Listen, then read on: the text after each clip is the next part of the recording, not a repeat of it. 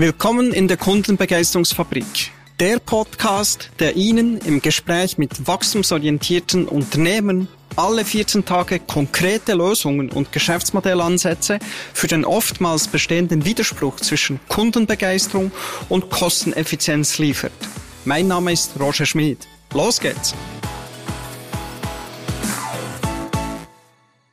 Ja, mein heutiger Gast der macht das, wovon andere nur träumen oder warten, bis sie zu alt sind und es zu spät ist.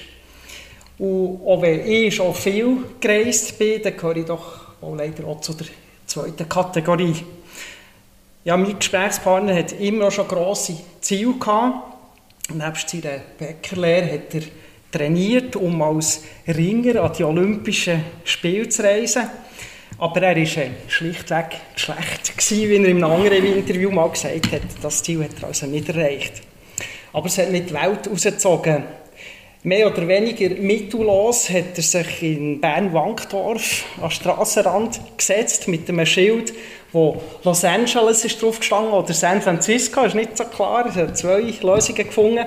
Ähm, auf jeden Fall hat er dort Autostopp gemacht und ist dann über London in die weite Welt, äh, in die weite Welt gereist.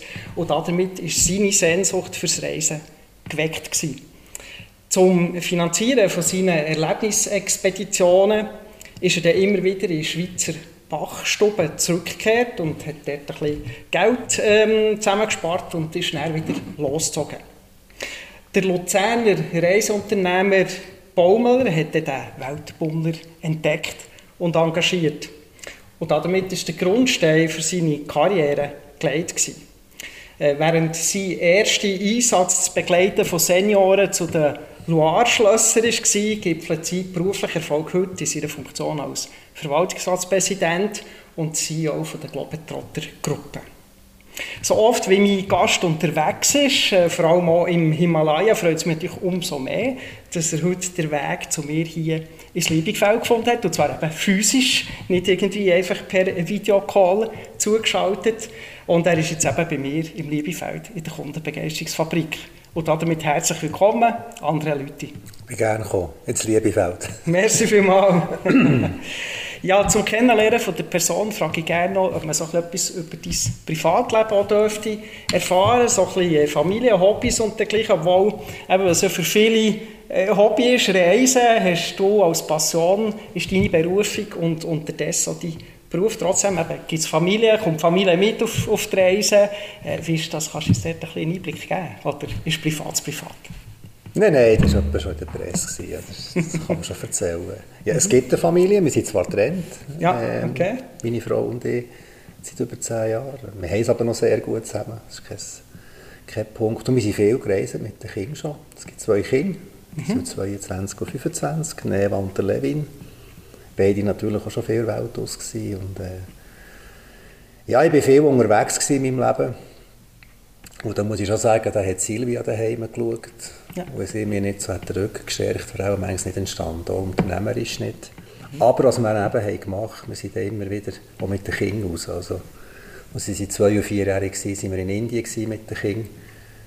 Und wenn du dann 24 Stunden in so einem Land um die Kinder um bist, intensiv, habe ich immer so ein bisschen gesagt, oder habe es noch heute so, das, das ist fast eben so, Vater-Kind-Beziehung, wie wenn du jeden Abend heimkommst um 7 Uhr, so schnell siehst, ins Bett tust und morgen wieder rausgehst. Also wir haben das ein bisschen kompensiert mit intensiven Reisewochen. Und ich empfehle es allen Eltern. Sehr schön. Geht mit den Kindern raus. Mit den Kindern, ja. Und viele Eltern sagen, nein, nein, ich kann doch nicht mit Kindern nach Südamerika oder nach Afrika oder nach Asien. Und äh, was ich feststelle, ist, das Problem sind eigentlich nie die Kinder, es sind die Eltern. Mhm. Mhm. Und zu viel Angst haben und zu viel Respekt. Meine Frau ist von Südamerika, von dem her, von ah, Peru. Ah, kennst du ich kenne es, genau. Aber wir sind genau. nicht ganz so intensiv gereist. Wie du, ich kenne zwar einige, die das so gemacht haben, also wirklich mit den Kindern eben noch vor, dem, vor der Schulpflichtig, dass genau. sie nachher wirklich unterwegs waren, mehrere Monate, sogar mehrere Jahre. Es ist schon eine Frage für Organisation und für Einstellung, glaube ich. Verhaltung der Eltern. Und, und, und, wenn du mit einer positiven Einstellung gehst, dann passiert so viel. Ich sage immer, auch Kinder tun die Türen auf in einem Land. Mhm. Also wenn du mit kleinen Kindern kommst, passiert so manches Schönes, so manche Begegnung. Es gibt noch ein, zwei Spielregeln, halt, bist immer zwei Nächte am gleichen Ort, das Ganze ein bisschen zu beruhigen. Ja. äh, lernst du, dass weniger mehr ist beim Reisen, weil du eben Kinder dabei hast, machst weniger Distanzen. Das ist eigentlich eine sehr schöne Form, ein Land zu entdecken. Sehr schön. Ja, kommen wir ein bisschen zurück zu deiner Vergangenheit. Du bist in Schmidt aufgewachsen, gelernt, im Kanton Freiburg. Ähm, ich zu Bern, oder in der Agglomeration von Bern. Ich wohne aber seit 20 Jahren zu Wünnewil. Ah, hoppla. das ist ein Ich bin nur nicht da aufgewachsen. Ja. äh, voilà.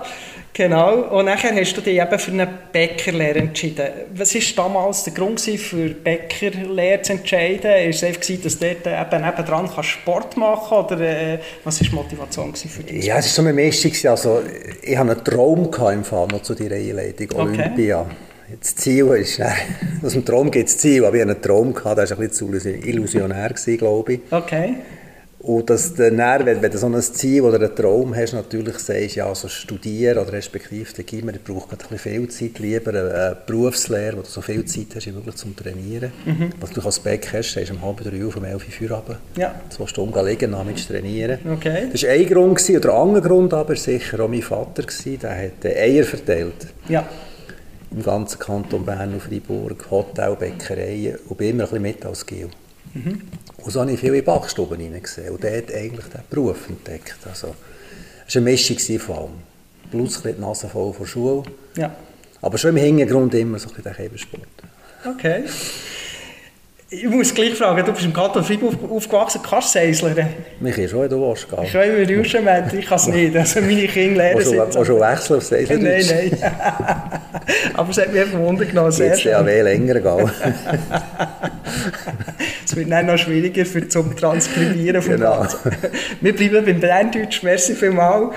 Ja, eben, du hast ein Ziel gehabt, beziehungsweise einen Traum, hast du vorher gesagt, die Schweiz an Olympia zu vertreten im Ringen, äh, wo du dann eben festgestellt hast, dass das so nicht wird klappen. Wie war das? Gewesen? Bist du dann frustriert gewesen, oder hast du einfach ein neues Ziel gegeben, einen neuen Traum verfolgt oder ist das der Grund gewesen, so mehr als Trotz einfach mal loszureisen?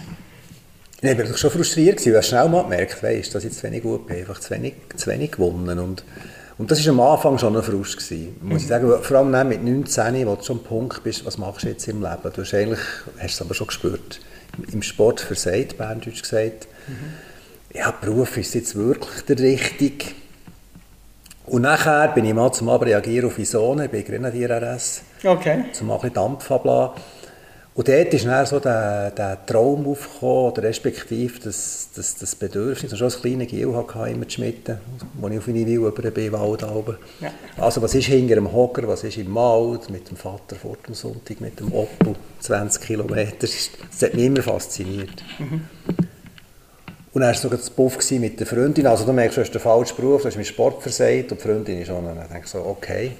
Dann bist du frei wieder. Und so ist dann einfach der Urtraum gekommen, als ich als kleiner Gil hatte, immer Bonanza geschaut. Mhm. Gebäude, Monument Valley und kein Geld. Und so bin ich halt im Bankdorf gestanden, einen Autostopp gemacht auf London, weil ich kein Geld hatte und wusste, es gibt die günstigsten One-Way-Ticket. Ja. Nach Nordamerika gibt es in London Standby. Okay. Sechs Monate dann gewesen nie Zeit für eine Nacht, immer von uns im Wald und drei, vier Wochen bei den Navajo-Indianern. Und dort hat es dann so den Klick gegeben, das Interesse an anderen Kulturen, an anderen Welten, Einblick in andere Schicksale, die nicht in die Schweiz bezogen sind. Und dort ist der Virus gesetzt worden. Ja. Dann bin ich heimgekommen, wie du gesagt hast, wirklich keine Kohle mehr. Und wieder in die Ola-Bäckerei knütteln, bis ich wieder ein bisschen Geld hatte. Und los geht's. Und dann auf China mit dem Zug, ja. okay. Ja, da bin ich noch nie Sehr schön. Ja, viele behaupten ja, wenn man sie nach einem Ziel fragt, dann sagen sie einfach, ja, der Weg ist das Ziel. Ähm, wie siehst du das als viel und weit gereiste Person? Wann ist der Weg das Ziel und wann braucht es zuerst ein Ziel, bevor man den Weg kann gehen kann? Wie würdest du das beurteilen, aus deiner Ui, Erfahrung? Eine gute Frage. Also ich glaube, vor all dem kommt eigentlich so, dass, dass du den, den Mut hast, auf dein Bauch und dein Herz zu hören. Also was passiert da unten oder da hinten. Mhm. Und das ist dann vielleicht manchmal passt nicht zu, zu dieser Welt, wo du drinnen lebst, weil du das Gefühl hast, mir fehlt eine Ausbildung oder mir fehlt ein Beziehungsnetz, wenn wir jetzt mal vom Beruf reden. Oder? Ja. Und dort daran festhalten, ist trotz allem auf dem Papier oft Widerstand. Weil du merkst in deinem Herz, das sind ja nicht Ziele, das sind ja Träume, Wünsche. Genau. Wie, wie bin ich glücklich? Mhm. Im, Gesamten gesehen. Dort passieren einfach gute Sachen. Mhm. Und klar, das kann ich jetzt nur für mich sagen, also ich kann es für mich sagen, ich habe äh, mega viel Glück gehabt im Leben. Also die Erfolgsstory, die das ja wunderschön tönt und so weiter, da musst du sicher arbeiten und leisten, aber ich habe einfach auch mega Schwein gehabt. Ich habe im richtigen Moment die richtigen Leute getroffen, habe Glück gehabt und das ist ein wichtiger Aspekt. Aber zu deiner Frage, der mit dem der Weg ist das Ziel, ist eigentlich schon so. Mhm. Aber du musst schon den Mut haben, vom Weg abzuweichen. Okay. Oder, und, und wenn du merkst, ja, ist okay, nehmen wir mal wieder im Beruf. Ich, ich, verdiene gut, ich bin 35, aber ja, eigentlich so erfüllen tut es mich nicht. Mhm. Aber das Ziel ist ja erreicht, zum Beispiel. Oder? Du kannst eine Familie ernähren, es geht dir gut. Halt sagen, jetzt wechsle ich den Weg. Jetzt kommt ich über. Ja. Und dann braucht es auch manchmal auch den Mut zu sagen, äh, das hat mich vielleicht ein bisschen geprägt, ich ziehe die eigene Spur. Mhm und laufen nicht in, in ihren Hängen nach und halt doch ein bisschen Staub aufwirbeln. Und das ist eigentlich nichts anderes als an dich selber zu glauben und zu wissen, irgendwie geht es. Und trotzdem noch eine Vision und einen Wunsch zu verfolgen, oder? Also es ist ja nicht ganz ziellos, ja, sag es mal so. Vision, klar, wenn du ein sportliches Ziel willst erreichen dann hast du ein Ziel. Mhm. Oder du sagst, ich will das und das Diplom. Mhm. Aber das Ziel kann ja sein, einfach zufrieden zu sein. Okay. Oder erfüllt sein mit dem, was du tust. Und, und eben am Schluss vielleicht nicht mehr von einer Work-Life-Balance redest, sondern eben von einer Life-Balance. Und mhm. sagst, es stimmt für mich. Insgesamt, ja. Und für mich war halt auch schon das, was der ausschlaggebende Punkt war. Ich habe, ich, hatte eigentlich das Ziel, gehabt, das, was ich am liebsten mache, zum Beruf zu machen. Mhm. Mhm. Und das habe ich mit Glück erreicht. Ja. Glück, das ist etwas, was du immer wieder sagst. Ich habe das auch gelesen oder irgendwo gehört, äh, als ich mich vorbereitet habe. Du sagst eben, du hast viel Glück im Leben. Trotzdem stelle ich mir die Frage, ist es wirklich das Glück gewesen, oder ist es doch eben irgendwo die Sehnsucht und auch gleich ein bisschen Planung und schließlich auch eben Ehrgeiz und nicht das, das entschlossene Handeln, für dorthin zu kommen? Also es braucht sicher auch. Mhm. Und das, ich glaube, eigentlich hätte es gleich in welcher Dimension das soll, es hätte viele Menschen Glück Mhm. Aber du musst ihn auch wirklich aufheben. Und das ist das entschlossene Handeln. Zwischen braucht es so einen Ehrgeiz, das ist klar. Oder respektive musst du durchbeissen. Aber ich, ich glaube, es könnte, das war mit Glück definiert. Aber es hat jeder Mensch eigentlich die Chance. Mhm. Aber es ist eine Frage vom Mut abzuweichen vom Weg und zu sagen, jetzt, jetzt nehme ich das, was sich da mir auftut, hinter. Und das ist das, was wo ich glaube, man nicht so beeinflussen kann. Ja. Respektive, ich war sehr viel im Himalaya und, und, und habe mich mit dem Buddhismus auseinandergesetzt, mit einer Philosophie, für mich ist es nicht eine Religion. Mhm. Wenn du natürlich positiv eingestellt bist zu etwas, also generell mal zu dir, aber auch zu den Mitmenschen, zur Welt, zu allem, was ist, auch wenn es halt manchmal schwierig ist im Leben, dann passiert, so glaube ich, dann passiert auch viel Gutes. Mhm. Aber du musst es nicht aufheben. Ja. Du musst manchmal schon arbeiten, das ist, das ist schon so, ja. Ja, ja, okay. Oder dran arbeiten. Also. Genau, Glück hilft, aber äh, es ist nicht gleich zu handeln und zu dranbleiben und genau. glauben. Genau. Mhm. Du hast kürzlich in deinem LinkedIn-Profil etwas veröffentlicht. Du hast geschrieben, Eltern, lass die Kinder entscheiden. Ja, es geht auch ohne Gymnasium. Ähm, übrigens, ich habe eine KV-Lehre gemacht und er auch erst alles andere. Ähm, zwischen den Zielen lese ich da ein bisschen, dass du auch ein bisschen Mühe hast mit der Akademisierung von, von den Berufen und, und äh, eben, willst die Jungen anregen, dass sie selber so Entscheidungen treffen, dass sie mhm, mhm. sollen ihren Weg suchen, ihre Passion finden. Ist das so ein bisschen das, was du damit ja. sagen Also ich will also mal, mal vorausschicken, wir haben in der Schweiz so ein geniales System. Also unser duales Berufsbildungssystem ist ein Traum. Mhm. Wenn du aus der Welt bist, merkst du, wie gut dass wir es in der Schweiz zu diesem Thema ja. So, und ich habe schon das Gefühl, die Überverakademisierung, da können ja Kinder nichts dafür, mhm. die von 14, 15, 16-Jährigen, aber es gibt in meinen Augen leider viele Eltern, die aus, aus, aus, aus, aus einem Status raus, aus einer Wertehaltung raus so ein bisschen pushen durch. Gimmer wäre schon etwas, oder? Mhm. Weil weißt, dann hast du die Chance zu studieren und so weiter. Und stell dir vor, wir hätten nicht noch Leute, die eine Berufslehre machen. Also wer baut denn unsere Häuser und Strassen und, und, und backen das Brot und kocht und, und, und, und. und. Und dort finde ich eigentlich mehr, mit meinem Appell ist, ist an die Eltern. Mhm. Wenn, wenn, wenn halt ein Modi sagt, sie will Velomechanikerin werden, will sie Velomechanikerin lernen. Mhm. Und dann pusht sie nicht immer, weil sie wird, wenn sie das mit Leidenschaft macht, ihren Weg machen. Mhm. Auch wenn sie dann wegkommt vom Velomech und sie kann dann Passerellen machen, Berufsmatt und, und, und. und das finde ich ehrlich gesagt, das dauert mir immer mehr. Mhm.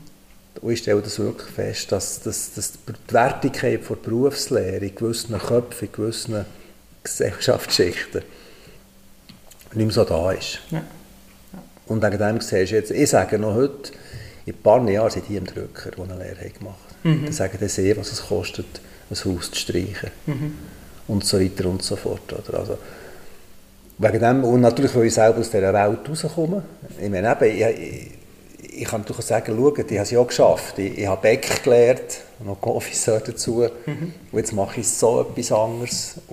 Und habe gehabt. Klar habe ich dann noch das Fundament geholt, ich habe noch das Tourismus-Expertenstudium nachgeholt, aber wir haben so ein Paradies in der Schweiz, was das angeht. Mhm, mhm. also lassen wir doch die Jungen entscheiden. Möglichkeiten gibt es, man muss auch dort eben sein Glück in die Hand nehmen. ja, aber er hat halt das Modi gespürt, es gibt Kinder. Also ich weiss einfach, Velomechanikerin. Mhm. Und der Vater treibt fast durch. Ja. Ja. Okay. Und ich sage, die wird ihr einen super Weg gehen. Absolut. ja. Wenn es ihre Berufung ist, wird sie ihren Weg ja. gehen, ganz bestimmt. Und sonst findet sie neu. genau. Gut. Ja, wir reden über Wege heute im weitesten Sinn. Ähm, reden wir kurz über Kunden. Welche Kunden finden den Weg zu euch? Äh, was unterscheidet eben euch als Reiseanbieter von den anderen? Äh, auch durchaus äh, stark aufkommenden Online-Anbieter. Was, was, ist so die Differenzierung vom Globetrotter? So in ein paar Sätze zusammenfassen. Ja, ich glaube, es geht in die Gründerjahre zurück vom Walter Kamm vor über 40 Jahren, oder? Wo der Walter war draußen in der Welt, hat sie gesehen, sieben Jahre ist zurückgekommen, wirklich eins zu eins dir können sagen, äh, was du möchtest nach Laos, das ist das und das, oder ist ja gleich, oder Peru. Also die Kunden kommen zu uns, weil wir einfach wirklich wissen, was wir reden, weil wir die Welt kennen. Du musst ja, dass du den Job bekommst bei uns, musst ja drei Kontinente bereist haben. Okay. Jeder Kontinent drei Monate und Europa zählt nicht. Mhm. Wegen dem haben wir ja nur 10, 15 Prozent mit Reisebüro lernen.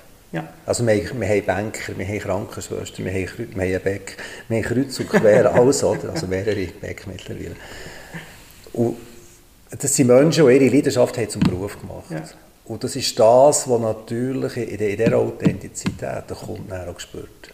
Wegen dem haben wir ja die ersten 20, 25 Jahre nicht einen Franken Marketingbudget gehabt. Wir haben 12, 13 Büros am Anfang in der Schweiz immer im zweiten, wie hier, im zweiten, dritten Stock oben.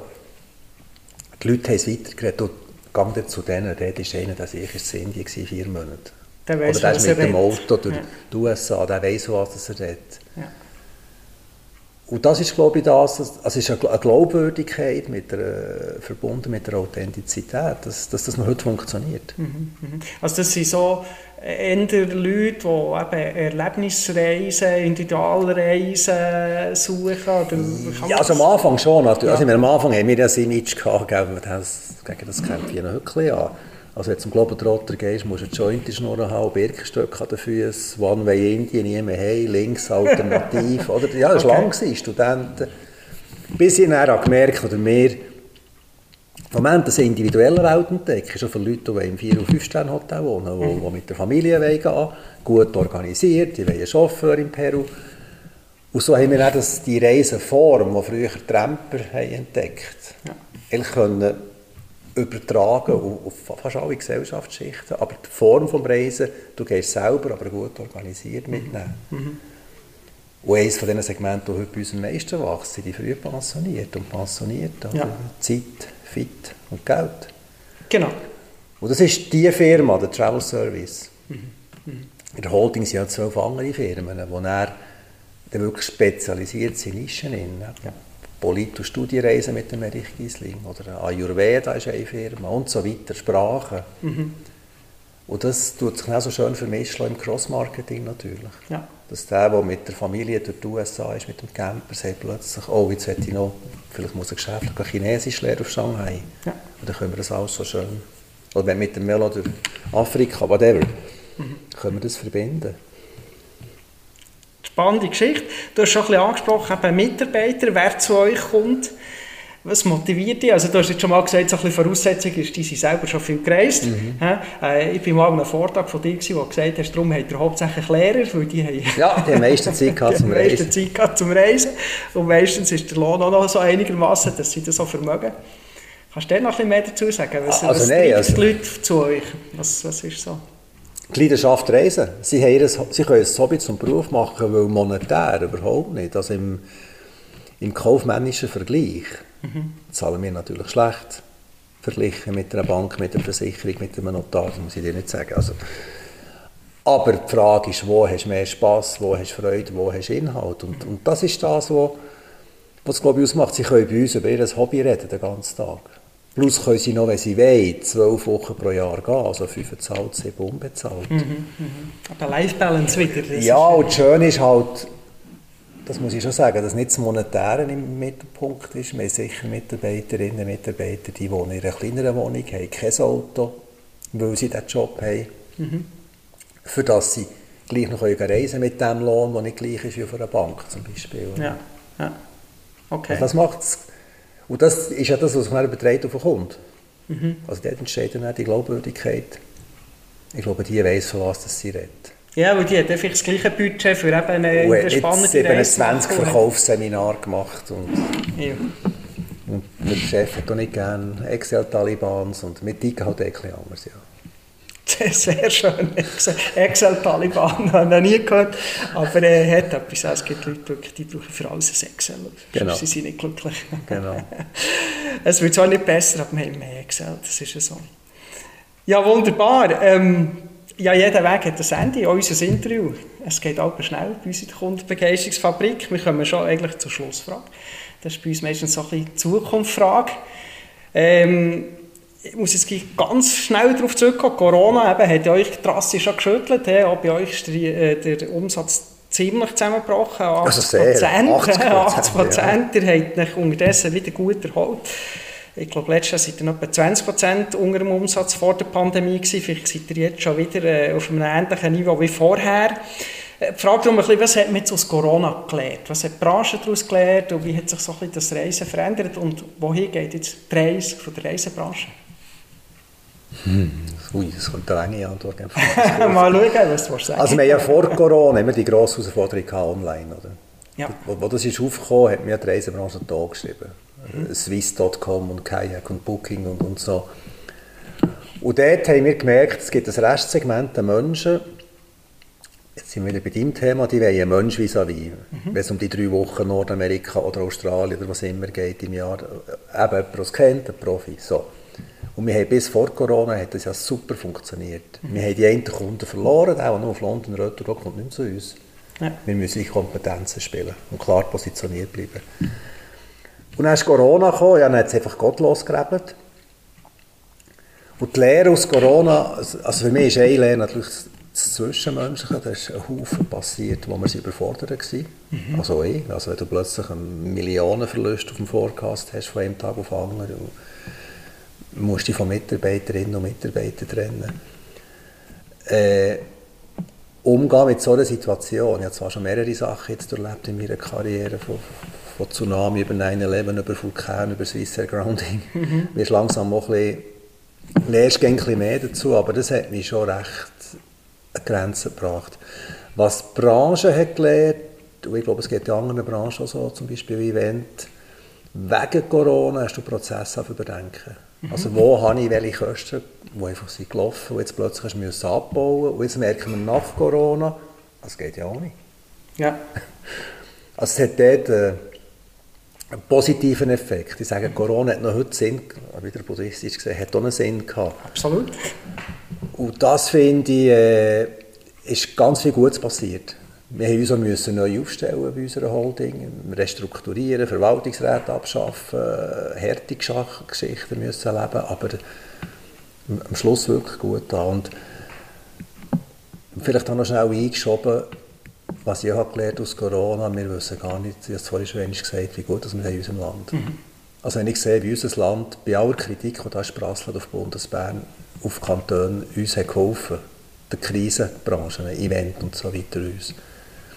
Das habe ich nie gesehen im Ausland. Mhm. Oder könnte man vielleicht, sagen sie immer wieder, im Bundesbern mal Merci sagen, statt nur kritisieren. Wo der Reis hergeht, ich habe im Moment, 93 ist gut unterwegs, wie du hast gesagt. Mhm. Wir sind auf 94, 95 Prozent, aber die Preise sind auf. Das ist etwas Gutes von Corona. Ja. Das billig 40 Franken auf London ist im Moment ein bisschen weg. Okay. Aber das wäre das Thema für sich. äh, also eine Bereinigung hat es gegeben, das ist von dem her... Es hat eine Bereinigung gegeben, was ich im Moment das Gefühl habe, die Zukunft 94 und, und auf... Was 24? Äh, Entschuldigung, 24 und auf. Wenn du jetzt gerade nach Deutschland schaust, Inflation, Teuerung, wie der Mittelstand Geld verliert, mhm. also dass wir könnte sein, der Gürtel müssen enger schnallen. Ja.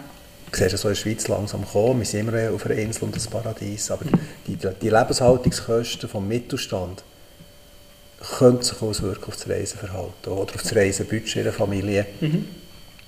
Aber Andererseits gibt es Studien, die belegen, wenn du musst einfach sparen sparst du zuerst noch bei den Kleidern, beim Auto, bei der Stereoanlage.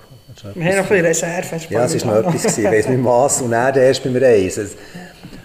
Also wir haben eine Zukunft, ich glaube, dass ewig, jetzt für uns gesprochen, um Wachstum, Wachstum hat mal Grenzen, dafür machst du es mit, mit viel Qualität, mit viel persönlichem Touch zu den Kunden und hast vielleicht mit weniger auch, auch gut verdienen, respektive kannst leben und kannst Reserven bilden für die nächste Krise kommt. Mhm. Das ist das, und vielleicht das so ein verändertes, ah, das ist noch Corona-Geschichte, das verändertes Reiseverhalten gibt, dass man sagt, ja, jetzt kann ich nicht mehr viermal am Wochenende schnell auf, auf Riga oder auf Rom mhm. mit EasyJet, sondern mache eine längere Reise im Jahr, das ist ein bisschen mein Mantra, ich weiß es.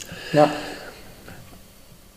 Die Branche hat eine Zukunft, aber sie wird auf, auf Spezialisierung rauslaufen, auf Professionalität und vor allem auf Qualität.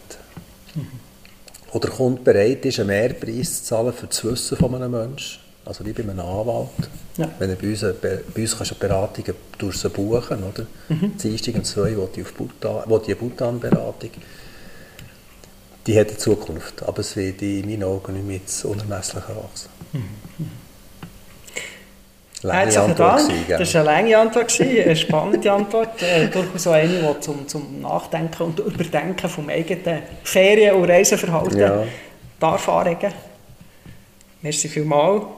Andere Leute, ja schön, bist du auf deiner Reise heute bei uns gewesen, hast hier einen kurzen Zwischenstopp gemacht. Gerne gesehen. Im Liebefeld hast du uns einen kleinen Einblick gegeben äh, ja, in deine äh, Überlegungen, deine Gedanken rund um ja, deine Reise, Ferien und auch von deinem Unternehmen. Ich wünsche dir, deinem Team und deiner Familie für die Zukunft alles Gute. Merci vielmals. Danke vielmals. Merci. Das war's schon wieder mit einer neuen Folge hier in der Kundenbegeisterungsfabrik. Danke, dass Sie heute dabei waren. Wenn es Ihnen gefallen hat, hinterlassen Sie mir gerne einen positiven Kommentar. Und ganz wichtig, senden Sie mir einen Screenshot davon an roger.schmied at theblackelephant.ch und Sie erhalten im Gegenzug einen 15-minütigen Strategie-Call mit mir. Wir hören uns in 14 Tagen wieder mit einem weiteren spannenden Gast, der uns seine Gedanken, Lösungen und Geschäftsmodellansätze vorstellt, wie Sie es immer wieder schaffen, Ihre Kunden zu begeistern und gleichzeitig effizienter und kostengünstiger zu werden.